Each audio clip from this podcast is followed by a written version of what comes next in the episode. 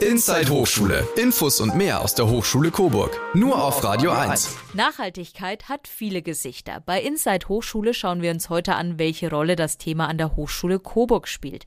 Los geht's mit der Nachhaltigkeitsbeauftragten Professor Dr. Adelheid Susanne Esslinger. Sie ist Ansprechpartnerin für alle, Studierende genauso wie die Beschäftigten. Als Nachhaltigkeitsbeauftragte berate ich die Hochschulleitung in Belangen der Nachhaltigkeit, wann immer das vonnöten ist. Ich stoße Projekte an, die sind strategisch, langfristig orientiert, aber auch kurzfristige Aktionen. Ich kommuniziere das Thema nach außen, aber auch vor allem nach innen zu denen, die in der Hochschule aktiv sind. Als eine von mehreren Hochschulen in Bayern hat die Hochschule Coburg eine Finanzierung für nachhaltiges Gründertum in der Lehre bekommen. Was heißt das? Drei Mitarbeitende sind jetzt für vier Jahre da, um Nachhaltigkeit in der Lehre in allen Studiengängen zu platzieren damit die Studierenden dann Lust drauf haben und motiviert sind, sich mit nachhaltigen Themen auseinanderzusetzen, damit sie auch wissen, was sie da machen sollen in ihrem jeweiligen Studienfach in puncto Nachhaltigkeit und dass sie am Ende auch tatsächlich motiviert sind, im besten Fall Projekte oder gar Unternehmensgründungen vorzunehmen im Punkt Nachhaltigkeit. Und das ist ein Projekt, das nennt sich ERIC und unser ERIC äh, ist ganz lebendig und da geht es viel auch um gemeinsame Formate wie zum Beispiel die Nachhaltigkeitstage, die jetzt im Frühjahr erstmalig stattfanden, um gemeinsame Lehrveranstaltungen, gemeinsame Projekte bis hin eben dann zu Unternehmensgründungen. Und das ist ein großes Volumen, auch finanziell, was für vier Jahre hier bereitgestellt wurde vom Ministerium eben, äh, Wissenschaftsministerium, um die Nachhaltigkeit voranzubringen. Eine tolle Chance für die Hochschule. Die eben angesprochenen Nachhaltigkeitstage sollen auch keine Eintagsfliege bleiben, sondern im nächsten Jahr wieder stattfinden. Wie genau haben sie ausgesehen? Wir haben es geschafft, eine ganze Woche lang Akteure von überall her aus der Wissenschaft, aus der unternehmerischen Praxis, aus der Verwaltung, äh, also aus der Stadt, aus der Kommune, aus der Politik, aus der Zivilgesellschaft vor allem, heranzuholen in die alte Kühlhalle unten beim Creapolis, unserem Transfercenter. Und da gab es ein kunterbuntes Programm von Exkursionen bis zu ähm, Vorträgen, Diskussionsrunden, auch Mitmachaktivitäten, damit Nachhaltigkeit äh, erlebbar ist, sichtbar ist, äh, man ins Gespräch kommt und eben miteinander die Welt verändert, sodass sie zukunftsfähig ist für morgen. Professor Esslinger merkt auf jeden Fall, dass die junge Generation, also die Studierenden, das Thema verstärkt auf dem Schirm haben. Ja, auf jeden Fall. Im Prinzip setzt er das ja auch schon so ein bisschen bei der gesunden Hochschule an, dass die Studierenden sagen, wir wollen auch, dass unsere Gesundheit beachtet wird. Wir wollen was für die Gesundheit tun. Und das ist auch nachhaltig. Und äh, die Studierenden, die sagen natürlich, äh, warum muss ich jetzt herfahren? Die virtuelle Lehre, die war doch viel kostengünstiger, die war doch auch ökologisch viel sinnvoller. Die Studierenden äh, fordern zu Recht, dass wir sehr viel mehr fahrradfreundlich sein sollen und wir streben an, eine fahrradfreundliche Hochschule zu werden, perspektivisch. Und ebenso beim Essen in der Mensa. Ich bin in Diskussion mit dem Studentenwerk, mit dem Chefkoch hier, der übrigens sehr gutes Essen kocht, der jetzt auch schon verstärkt mehr vegetarische Gerichte kocht denn Fleischgerichte und sagt, das wird auch sehr gut angenommen. Es ist gut so, sagt die Professorin, dass sich die Studierenden einbringen. Im Wintersemester soll ein sogenanntes Green Office etabliert werden, also ein grünes Büro. Das ist tatsächlich ein Büro, wo man hingehen kann als Studierender oder Hochschulangehöriger und sagen kann, ich habe da was gesehen, das muss verändert werden, das muss nachhaltig anders sein. Was können wir, was kann ich, was kann die Hochschule dafür tun? Vielleicht auch mit Akteuren da draußen in der Stadt oder wo auch immer. Damit wir hier was bewirken können. Und dieses Green Office äh, wird sowohl hier oben am Campus sein, als auch unten in der Stadt im Gebäude Fugenlos. Das ist direkt am Marktplatz in der Nähe und das wird sozusagen wieder neu bespielt mit diesem Thema. Ein solches Green Office soll es nicht nur am Campus Friedrich Streib geben, sondern auch in der Innenstadt im Gebäude Fugenlos. Auch wenn es schon viel Engagement gibt, an manchen Stellen stößt die Nachhaltigkeit auch an ihre Grenzen. Also ich denke, das sehen wir jetzt auch alle ganz persönlich und das ist in Hochschulen auch nicht anders. Die Frage der knappen Mittel, der Ressourcen. Äh, manchmal wird auch immer noch gesagt, Nachhaltigkeit steht in Konkurrenz zu anderen Themen wie Digitalisierung oder Internationalisierung äh, der Hochschule. Und als Nachhaltigkeitsverantwortliche kann ich nur sagen, nee, also wir können auch keine Digitalisierung mehr machen, wenn es keine Nachhaltigkeit mehr gibt. Das heißt, nachhaltig muss alles sein. Forschung ist in der Regel nachhaltig, aber man muss sich immer wieder die Fragen stellen dürfen, anhand welcher Kriterien wir unser Handeln bewerten. Und auch das ist Aufgabe der Wissenschaft, Kriterien zu finden, um zu sagen, das ist jetzt nachhaltig und das ist es nicht mehr. Jeder kann selbst etwas für mehr Nachhaltigkeit tun, zum Beispiel weniger konsumieren bzw. genau überlegen, was man wirklich braucht. Aber sich vielleicht auch politisch einbringen, mit anderen über das Thema sprechen und sie vielleicht mitnehmen auf den Weg zu mehr Nachhaltigkeit. Im nächsten Beitrag kümmern wir uns um das Thema Nachhaltigkeit in der Verkehrsplanung.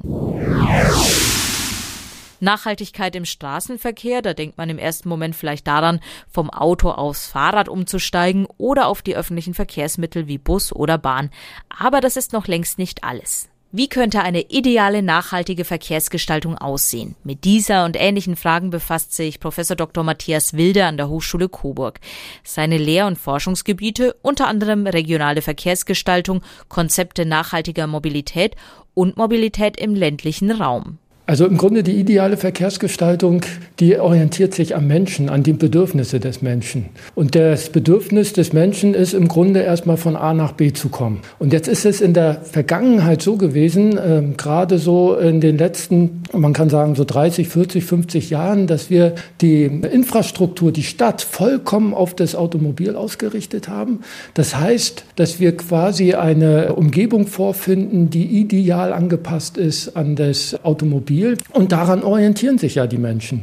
Und wir sind jetzt sozusagen gefordert, diese Umgebung neu anzupassen an die neuen Herausforderungen, die wir haben. Und die neue Herausforderung besteht darin, Möglichkeiten, Alternativen zu schaffen, äh, Fahrrad zu fahren, äh, mit dem Bus zu fahren, das Auto stehen zu lassen und dann das Auto zu verwenden, wenn quasi alle anderen Formen äh, nicht mehr ideal eingesetzt werden können.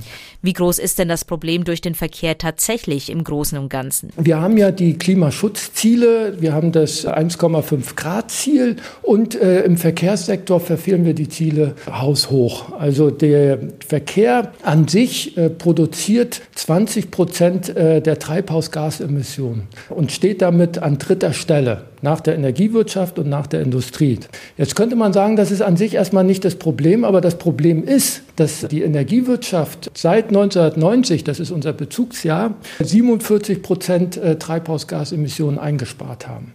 Dass die Industrie 36 Prozent Treibhausgasemissionen eingespart hat seit 1990. Und der Verkehrsbereich, der liegt ganz hinten mit Einsparungen gerade mal von 9 Prozent. Und die kommen auch wirklich jetzt hauptsächlich aus den letzten zwei Jahren, wo die meisten Leute gezwungenermaßen auch ihr Auto stehen gelassen. Schauen wir uns ein konkretes Beispiel an, die Stadt Coburg. Wie ist sie denn beim Thema aufgestellt? Coburg ist insgesamt gesehen ziemlich, schon ziemlich gut dran. Also die Bedingungen für den öffentlichen Verkehr in einer Stadt äh, wie Coburg, äh, was die Busse anbelangt, die sind vergleichsweise gut.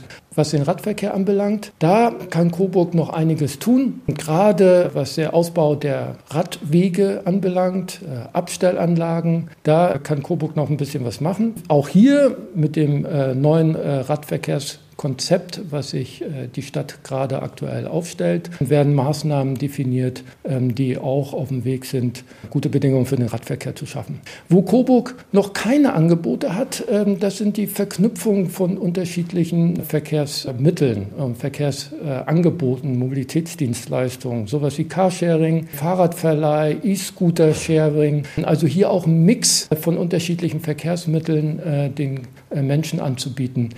Professor Wilde ist auch in das Projekt Shuttle Modellregion Oberfranken eingebunden. Die kleinen autonomen Elektrobusse fahren ja unter anderem auch in Kronach.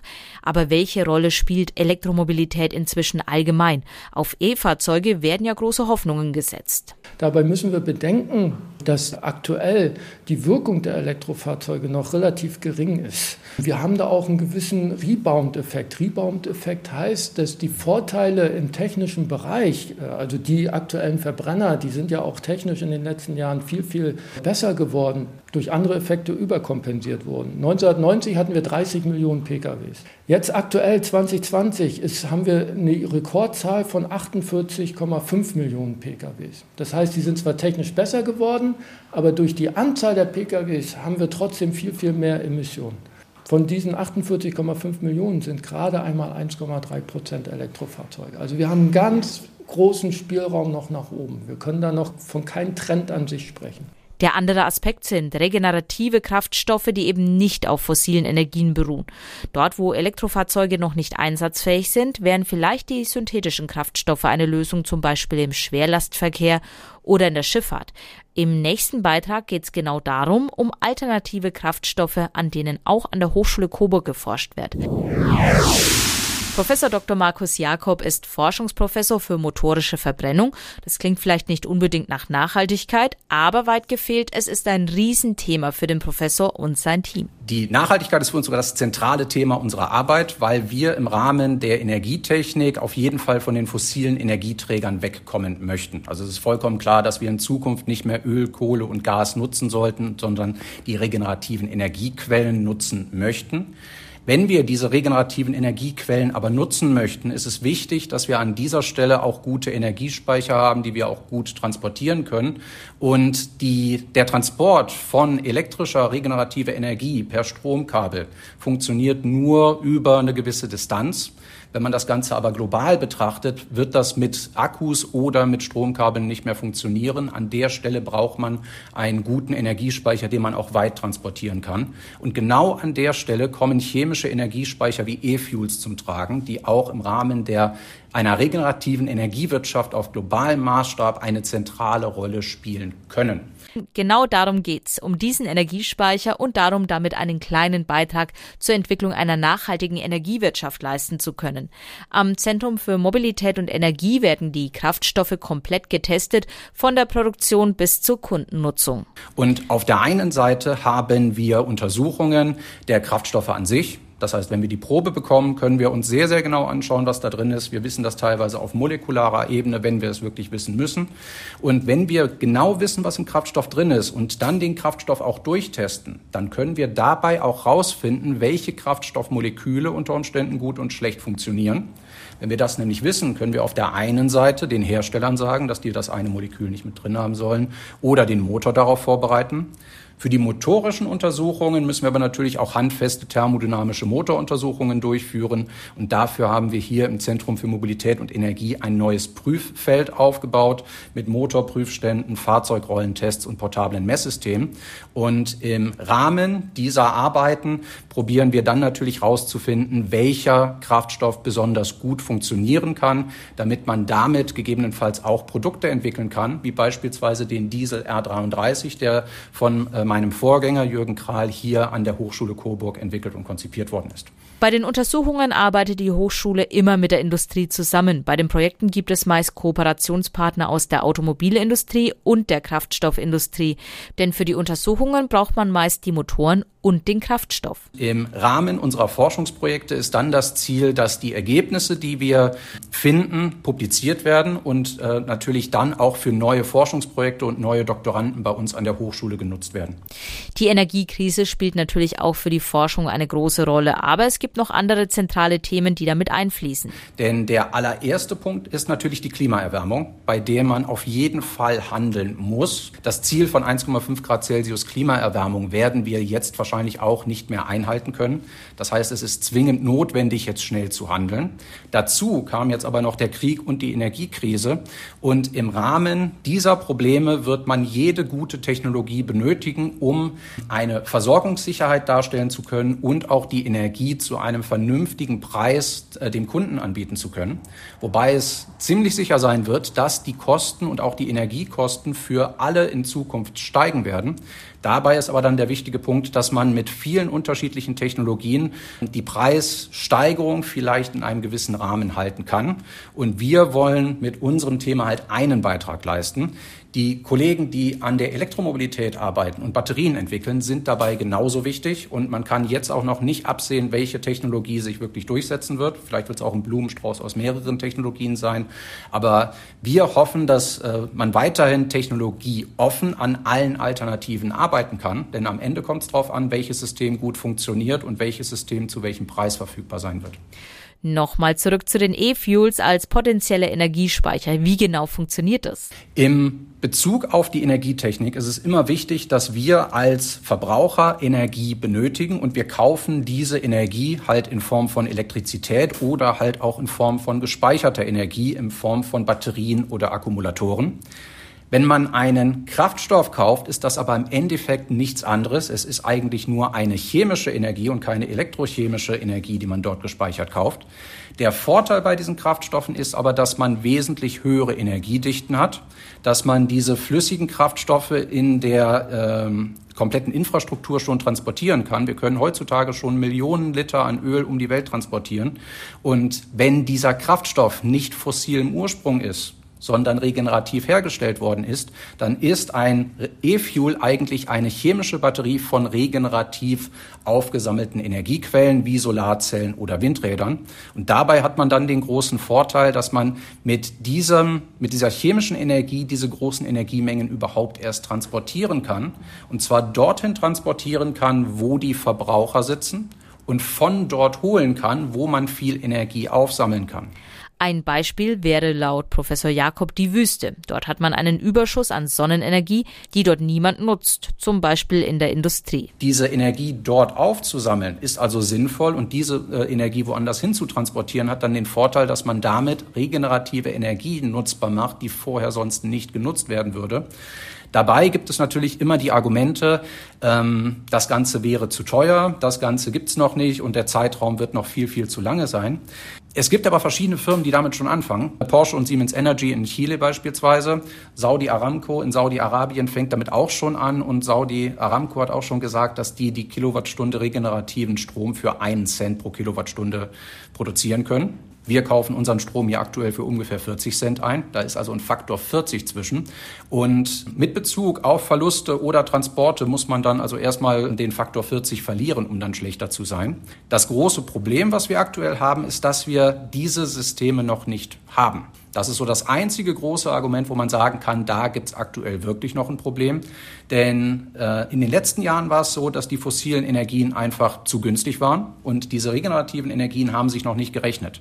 Jetzt, wo aber die fossilen Energien teurer werden, kommt der Punkt, wo irgendwann der Gleichstand herrscht und wenn dann die regenerativen Energien günstiger sind, dann wird auch jeder diese günstigeren regenerativen Energien haben wollen.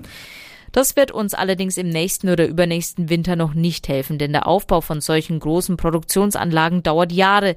Aber wenn die großen Firmen anfangen, die regenerativen Energien dort einzusammeln, wo es den Überschuss gibt, dann wird es auch in Deutschland Firmen geben, die diese Energie haben möchten. Die Frage ist nur, welche Energie kann weltweit am günstigsten angeboten werden? Und dann haben so flüssige Energieträger halt so ein paar Vorteile mit Infrastruktur und Energiedichte, weshalb wir sehr, sehr sicher sind, dass das einen gewissen Beitrag leisten kann. Wir wollen niemanden das E-Auto wegnehmen. Jeder soll mit dem E-Auto fahren, der das, der es möchte. Aber wir glauben, der regenerative Markt wird einen guten Energiespeicher benötigen und das ist unser Thema.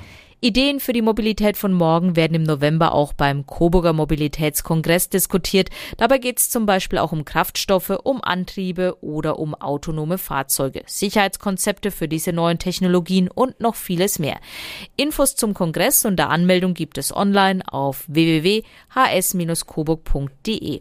Und im nächsten Beitrag schauen wir auf den Bereich Bauen, in dem Nachhaltigkeit natürlich auch ein großes Thema ist. Nachhaltiges Bauen ist viel mehr als eine energieeffiziente Gebäudedämmung und eine Solaranlage auf dem Dach. An der Hochschule Coburg befasst sich auch Professor Dr. Friedemann Zeitler damit. Also bei mir spielt das wirklich eine sehr zentrale Rolle. Ich bin berufen worden hier an die Hochschule Coburg für die energetische Bewertung und Optimierung von Gebäuden, wo natürlich, also in dem Fall ist es vor allem das Energiethema ganz im Vordergrund steht, ähm, aber ich habe das Thema inzwischen deutlich ausgeweitet, eben in alle Nachhaltigkeitsaspekte. Im ersten Semester bei den Bauingenieuren gibt es wirklich eine ganz eigene Vorlesungsreihe zum Thema Nachhaltigkeit im Bauen. Und bei den Architekten, bei denen ich genauso unterrichte, da ist auch ein großer Teil inzwischen dem Nachhaltigkeitsthemen gewidmet.